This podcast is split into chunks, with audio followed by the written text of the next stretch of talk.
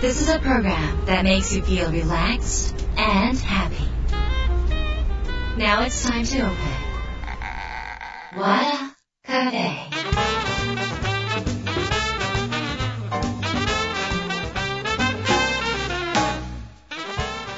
和田カフェのオーナー和田博美です。やる気満々の人もちょっと明日が憂鬱の人も明日笑っていけるよう今夜もワクワクお届けします。改めましてこんばんは和田博美です。さて今週はゲストをお迎えしました。脳科学者で医学博士の岩崎一郎先生です。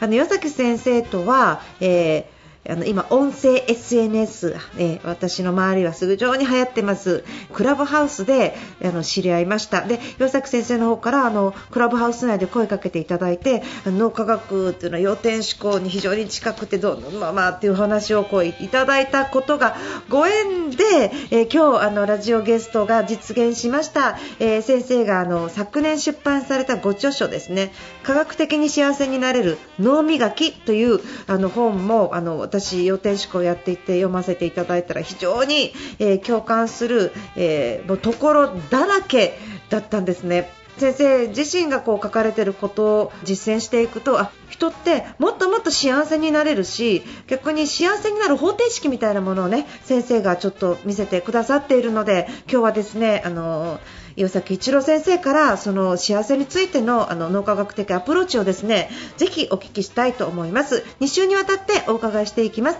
和田博美の和田カフェ。どうぞ最後まで楽しんでいってください。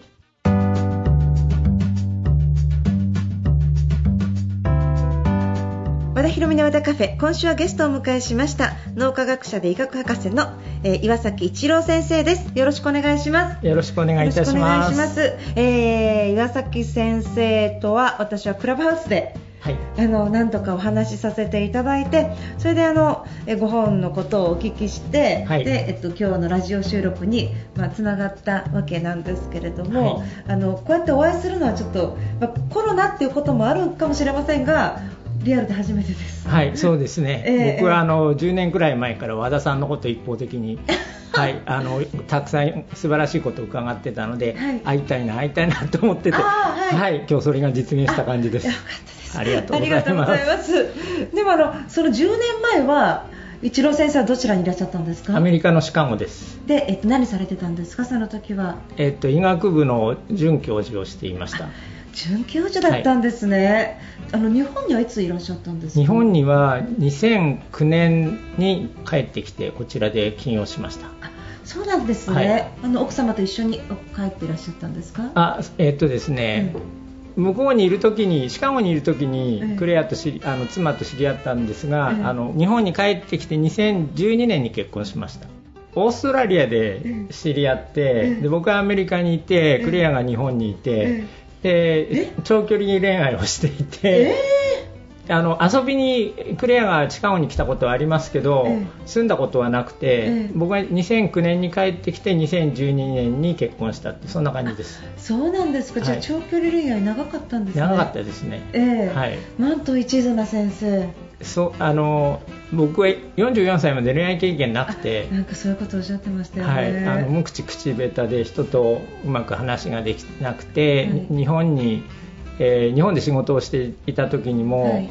大手の結婚相談所に登録をして、はい。そして、まあ、あの女性は紹介していただけるんですけど、ええ。1対1でカフェとかレストランでお話をすると、ええ。名前と職業を言ったきりもう頭真っ白になってしまって何も言えないと。あでまあ、1時間くらい会話にならない会話をしてその場はお開きにすると女性の皆さん分かると思いますけどそういう男性と結婚したいかということですね。ーいやあ先生あのすごいあのずっとお勉強されてて研究もされてるわけですからその幼少期というのはやっぱり引っ込み思案とかやっぱり人見知りだったってことですか？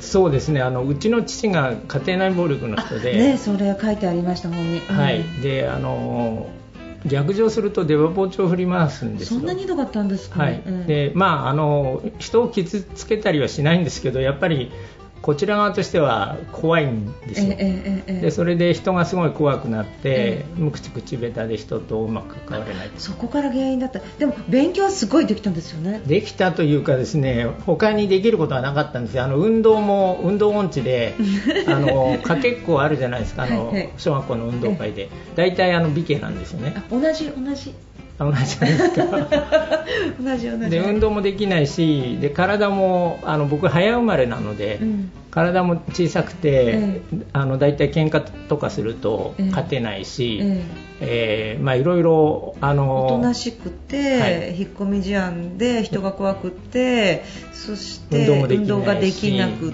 て体が小さい、はい、はい、なのであの他にできることがなかった。小学校の時って足が遅いだけでコンプレックス持ちますよねそうですね。子供の頃って。本当にその通りです。そう、うん、で、えっと、うちのあのおじいちゃんおばあちゃんがですねお風呂に入まあ子供の時お風呂に入りますよね、一緒に、その時にあの小学校1年とか2年の時に、うん。国語の教科書の、ええ例えば「桃太郎」とかあるじゃないですか、ああいうのをなんか僕好きでよく読んでて、はい。あの丸暗記状態になってたんですよ、でそれでそれをお風呂の中で、ええ。あのおじいちゃんおばあちゃんにはい。話すとすごい喜んでくれて、はい。それでなんか勉強するのが好きになって。あ自然科学が好きだったんですよね。で海が近かったので、えー磯浜に行って、ええ。それで一人でこう例えばカニがいるじゃないですか磯浜に、その観察を波が来るとカニがどう動くかとか そういうことをですね。あ、そう一人でこう観察に行はい、ずっと見て、え冬の寒い中2時間くらいずっと座り込んで、ええ。カニの観察みたいなことしてました。えなんかちょっと不思議な少年ですよね、はい。え変わってますよえ、ね。でもそれはなんか家にいるのが嫌で海に行ってたのか海が興味があって行ってかれてたのか。両方ですね。あーそお母様はどうだったんですか？その時。あ母は、まあ、普通の人で、えそうですね。父が家庭内暴力だったええ。んですけども母が逆に僕のことをすごく愛してくれてたと思うんですよね、ええ。あの当時はよく分からなかったんです。だからあのそんなに間違った方向に行かずに。えそっか。先生はぐれないでカニに行ったんですよね。そうですね。よかったカニがいて。ありがとうございますカニカニがメンターみたいな。あちなみにね、えっと、中学校の時僕カニくんとか言う。それは何？カニが好きだから。好きで夏休みの自由研究であのカニの観察の研究をやったんですよ、あそれで、はい、それ以来カニくんっていう名前。でも愛されてるじゃないですかカニくんって言ってこうなニックネームついて人から、まあ、まあそうなのかもしれませんがでもこちらとしては話ができないから、え。輪に入れないんですよ。うーんでもう一つあの話がうまくできなくてアメリカにいた時いろんなコミュニケーションセミナーみたいなのをいっぱい取ったんですけどもその時に講師の先生に僕話ができないんです。日本人で英語で話してるので、まあ、それもあるんですけどでそしたらいやそれでいいんだよって言われたんです。でなんでですかって聞いたら、みんな自分の話をしたがるけど、うん。人の話を聞くのは大事だよって言われたんですけど、うん。僕の悩みはうん。会話が立ち上げられないんですよ。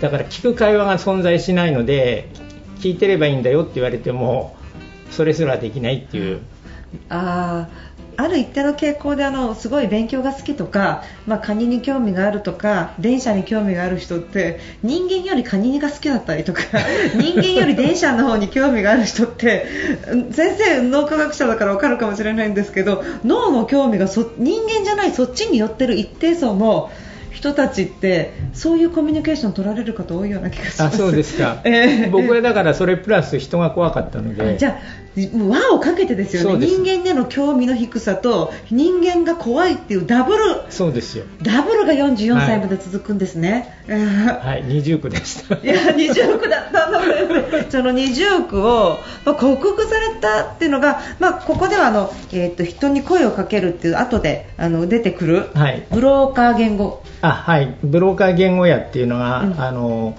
左脳の左の脳の耳の,、はい。あの上のこめかみあたりにあるんですけども、はい。ええ。それをあの鍛えるっていうのを意識して人に声をかけるっていうのをしました、それで今回あの脳磨きって本をまあ書かれていてまああの幸福学の背景とそれから脳科学の背景それからまあマインドフルネス的な脳の鍛え方みたいなものがいろいろこう混じってるはい。本なんですが、えっとまあちょっといろいろお話をお聞きしていきたいんですけれども、はい。あのそもそも先生脳磨きってどういうことをおっしゃってるんですか？どういうことを意味するんですか？はい、そうですねあの脳科学ってどうしたら人が幸せになれるかっていうのを1970年代くらいからずっと研究してるんですよね。うんうんでまあ、何を幸せに感じるかっていうのは人それぞれ違うんですが人が幸せを感じている時の脳の活動パターンってみんな同じだっていうのが分かってきたんです。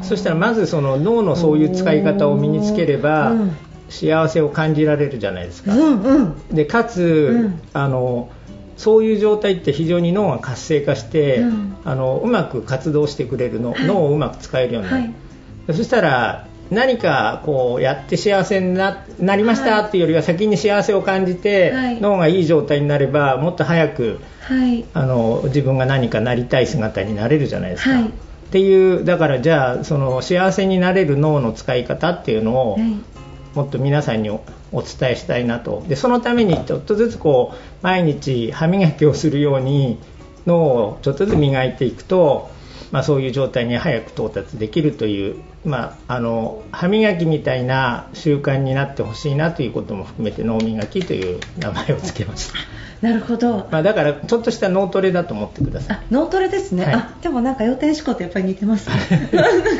要点思考も脳トレなんで、はいそうですよね。脳脳のトレ考え方を変えるとやっぱり。ででもそれはこう脳科学的なあの根拠からその幸せになる方法っていうのを導いたってことですよね。はいそうです。はいそれがあのいろんなことがここにまあ書かれているんですけれども、はい。えっと先生自体はじゃあ今とっても幸せなんですよね。あありがたいことに、はい、幸せを感じてます。ですよね、はい。で私、すごく先生の本を読んでてやっぱり思ったんですけどこう年収の差でもない学歴の差でもないみたいなね、はい。ことがこう書いてあるわけじゃないですか。そうすると世の中には貧富の差があって、はい。どうしてもその貧富の差とかなんかこういろいろ、うん自分たちが不幸だって思い込んでる人っていうのが世界の基準とか幸せの基準、はい。こうだったら幸せっていう基準の既成概念がありすぎてそこと比較してしまうと不幸だっていうふうに感じてしまうことってないですか？あそうですね、ええええ。っと一つは日本って幸福度がすごい低いんですよね、はいはい。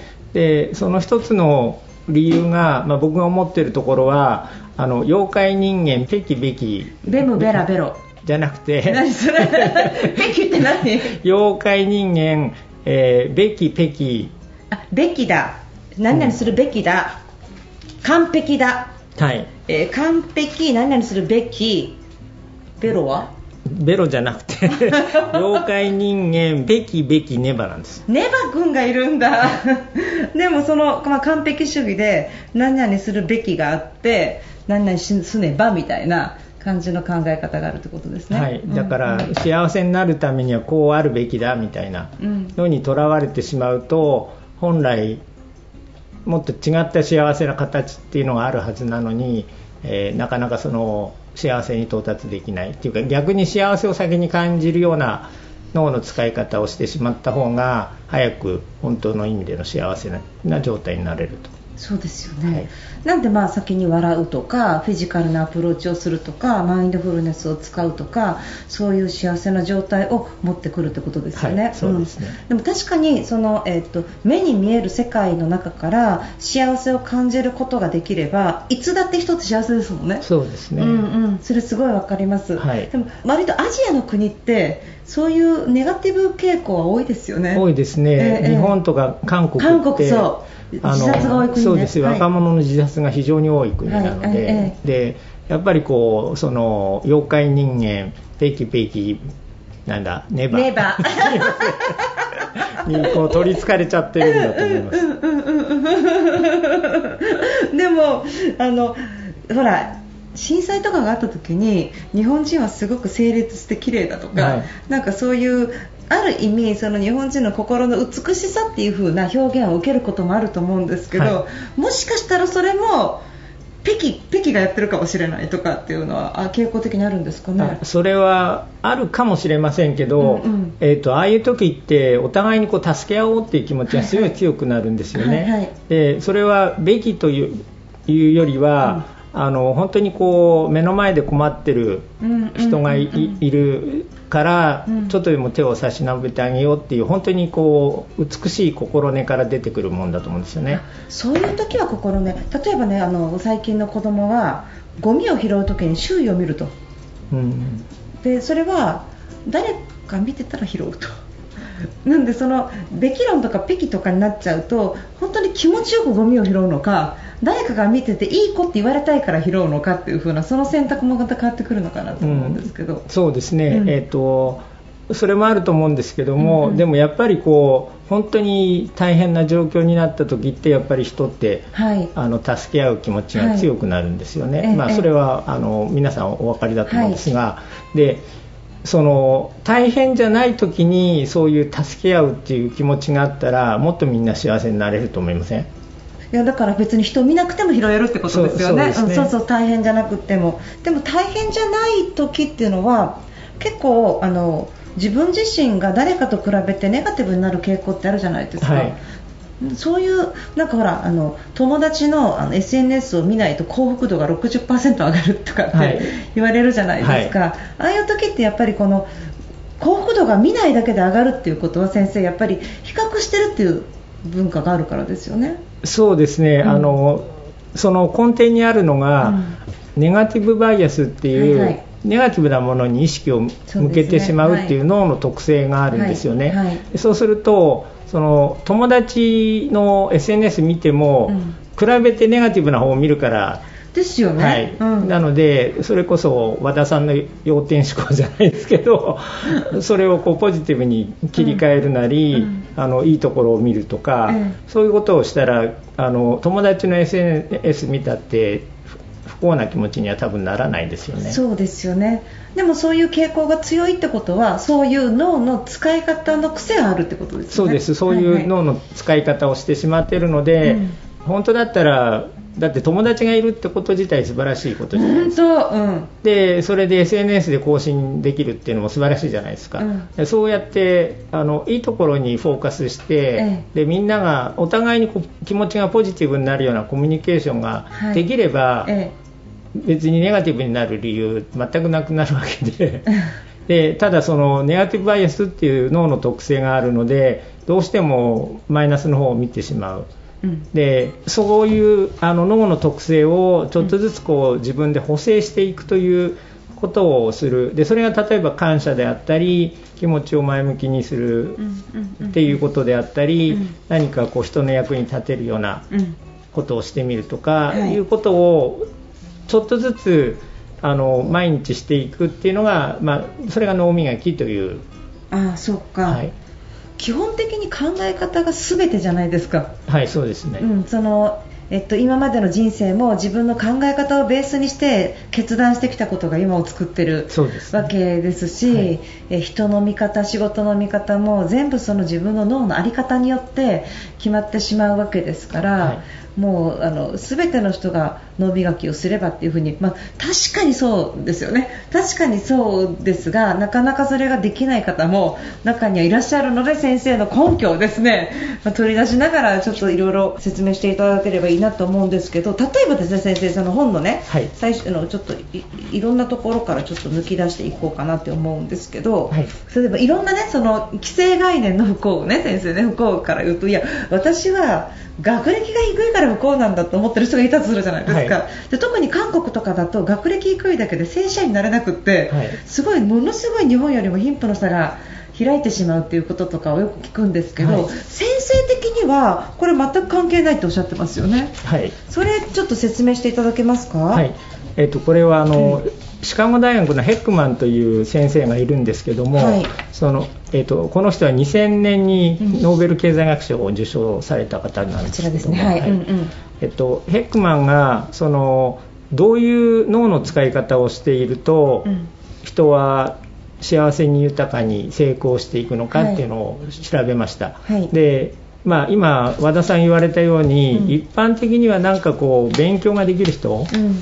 学歴の高い人みたいなのが成功しやすいっていうふうに思われがちなんですけど、うん。ヘックマンが調べていくと、うん。ちなみにヘックマンはその学歴みたいなもの、あるいは記憶力とか、うん。知能指数 IQ ですね、うん。そういうものをうん。認知能力っていうふうにはい呼びました、認知能力ですね。はい。で書かれてます。認知能力が高い人が今本の46ページです。はい、ありがとうございます、はい。えはい、認知能力が鍛えられている人の方が、うん。まあ、幸せになるんじゃないかっていうのは一般の一般的な見方なんですが、はい。実際に追跡調査をしていくと認知能力だけ飛び抜けて高い人って思いのほか幸せにならないってことが分かってきたんです。うーんうんうんうんうん。でそれはあの学歴高いと、まあ、例えば韓国だったらいい会社に就職できるのかもしれませんけど認知能力だけ飛び抜けて高い人はどうも社会に出てからうん。うまく人間関係がいかなかったり、まあ、いろいろこう必ずしも幸せになっていけないっていうことが 研究で分かってきたんです。認知能力ともう一つが非認知能力っていうね、はいそうですね。あの二つがあるみたいなんですけれはい、ども、で非認知能力っていうのは、はい。い、わゆる、まあ、日本語で言うと人間力とか、はい。あるいはちょっと古い言葉になるかもしれませんが徳が高いとか言いますよね、はいはい。でそういうどうもそういう人の方が幸せに豊かになっていくということがヘックマンの研究から分かってきたんですよ。はいで日本も、まあ、韓国もそうだと思うんですがどうしても認知能力を、まあ、早いうちからあの鍛えてあげる高めてあげるっていう教育がどうしても昔からあって、うんでも実際のところ非認知能力っていうのを先に高めてあげる方があの成人して社会に出てからは幸せで豊かに成功していきやすいっていうことが分かってきたってことです。ああそっか。やっぱりでも先生両方あった方がいい。まあ、もちろん両方あった方がいいんですけど ええ。ただ、えっと、非認知能力ってうん例えばこう熱意があるとか、うん。あるいはこう意志が強いとか、うん。諦めないとか、それから人に優しくできるとか、感謝の気持ちを持ってるとか素直勤勉とか社交性があるとかいうのが非認知能力なんですよね。でそういう人って例えば、まあ、勉強ができなかったとしますよね。でも社会に出てから人にすごい可愛がられる人なんですよ。なるほど。でそういう人って学校の勉強できなかったかもしれないけど仕事に必要な能力っていうのは仕事しながら身につけられる。でそれは意志が強かったり諦めないだからちょっと不器用かもしれないけど一人は諦めないで頑張ってればそれだけ磨かれますよねその仕事をするスキルなり能力が、はいはい。そうすると結局非認知能力が先に高まってると認知能力も後から高まってくると必要に応じて。なるほどはい。そっちの方が多分幸せな生き方ができるんじゃないかなあそういうことですね。じゃあやっぱりこの学歴関係ないって言い切れるってことですね先生の中では。そうですね、ええあのあの極論してしまえば、え学歴に左右されないで幸せになれるということですね。年収もですよね。はい。ね、お金お金もっていうことですよね、はい。でもそういうふうにこう言われると世界の90%のお金を数パーセントの人が持ってる世界じゃないですか、今の世界っていうのは。じゃあその数パーセントの人たちの幸せ度っていうのは分かんないということですね。わかんないですね、ええただええ。これはあの統計的になんですが、えっと、年収と幸福度が関係があるのが日本円でいくと800万くらいまでなんです、はい。でそれを超えると、お金がいくらこう年収が上がってもあの決して幸福度が上がっていかないっていう事実があるので、先生私も年収すごい上がった時があるんですけどあのブリタニカではい。働いてる時に、あの買いたくって買うものとすぐに買えちゃうものってのが生まれるわけですね。はい。そうするとあれ欲しいなって思って買った時の方がやっぱ感動がすごく多くって、はい。なんかこうピッピッて買えるようになるとその感動っていうかすぐそれが日常に変わってしまうんですよ。はい。ですぐ日常に変わってしまうことによって幸福度は確かに幸福度が下がるかわかんないんですけど感動する力が弱くなる感じがします、ええそれはなんか感じました、はい、で感動する力っていうのもええ。幸福度にあの大きく関係していると思うんですよね、はいはい。だから何でも変えちゃって、まあ、なんか幸せかなって思いつつもでも感動する力が弱くなるとなんか総合的に幸福度上がってないような気がします。そうですね、そうですね、でなんかそれでお金持つようになってこうちょっと幸せだなと思うのは人にご馳走できる若い時からね。でご馳走してありがとうございましたとかって言ってご馳走できることってお金持っててその時すっごい幸せだなって最初思ったんだけどだんだんだんだんその時20代で同じぐらいの年の人が私がお金出して当たり前っていう顔をし始めた時に、不幸になってくるんです。よ、わ、はいはい、かります、はい、だからおかしいことですよね、なんか私みたいな小さい世界かもしれませんがそれがなんかすごい寂しくなってきたりとかっていうのはやっぱりもっともっとお金持ってる人は感じてるかもしれないですよね。そうですね。あの、えー、芥川龍之介の「都市春」っていう小説。それはですねあの、まあ、貧乏な青年が、悪魔だったか神様だったか忘れちゃいましたけど、にそのお金持ちになりたいんだっていうことを願いを叶えてもらうんですよ、で大金持ちになってみんなにご馳走してお金を使い切っちゃってで貧乏になっちゃうんですよ、お金使うだけ使っちゃって、うん、そうすると友達だったと思ったような人たちがどんどん離れていってしまう、うん、それでまたそこの悪魔だか神様のところに行って、うん、またお金持ちにしてくれって。でまたお金持ちにしてもらって友達とかがこうよ友達と言っていいのか分かんない。みんな寄ってくるんですよ、でご馳走してあげて、使うだけ使ってお金がなくなって、またみんな離れていくと。いうことを繰り返すんですけど、うん、最後、年春が幸せってお金じゃないんだっていうことに気がつくってそういう使い方なんですよ、お金って。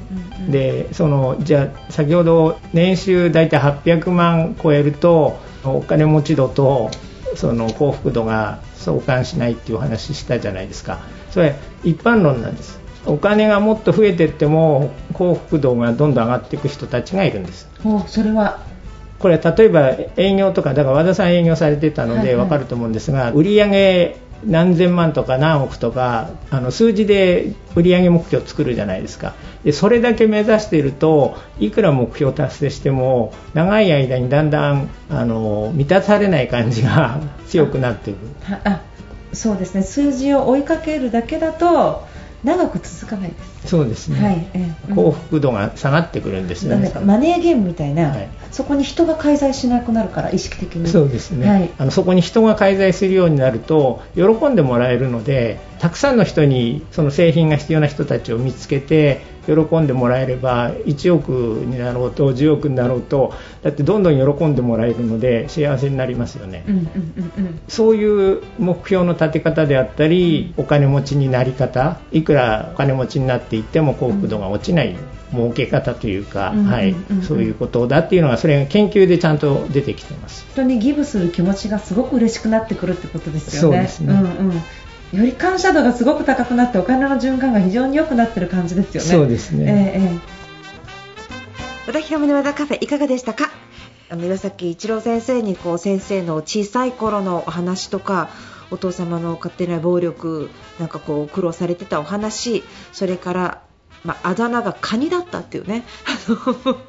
お話とか皆さん聞いてくださってた方お借りになると思うんですが非常に距離の近い優しい人柄のいい先生でもともと人柄のいい先生だったと思うんですが先生自身が努力されて脳磨きをされてきたことで感謝度合いが上がり幸福感度が上がっていることによって、まあ、今の言葉一つ一つがこう思いやりがあって愛にあふれてでそしてとてももう人柄を感じるもう本当にそういう素晴らしい方なんだなって。でその先生がそれを自分自身で後発的に磨かれたっていうことが今日分かりました、えー、来週もですねあの先生には来ていただきますのでお楽しみにしてください、えー、ということで和田博美の和田カフェ今夜この辺りで閉店になります。皆さんにとって来週も素敵な1週間になりますように。お相手は和田博美でした。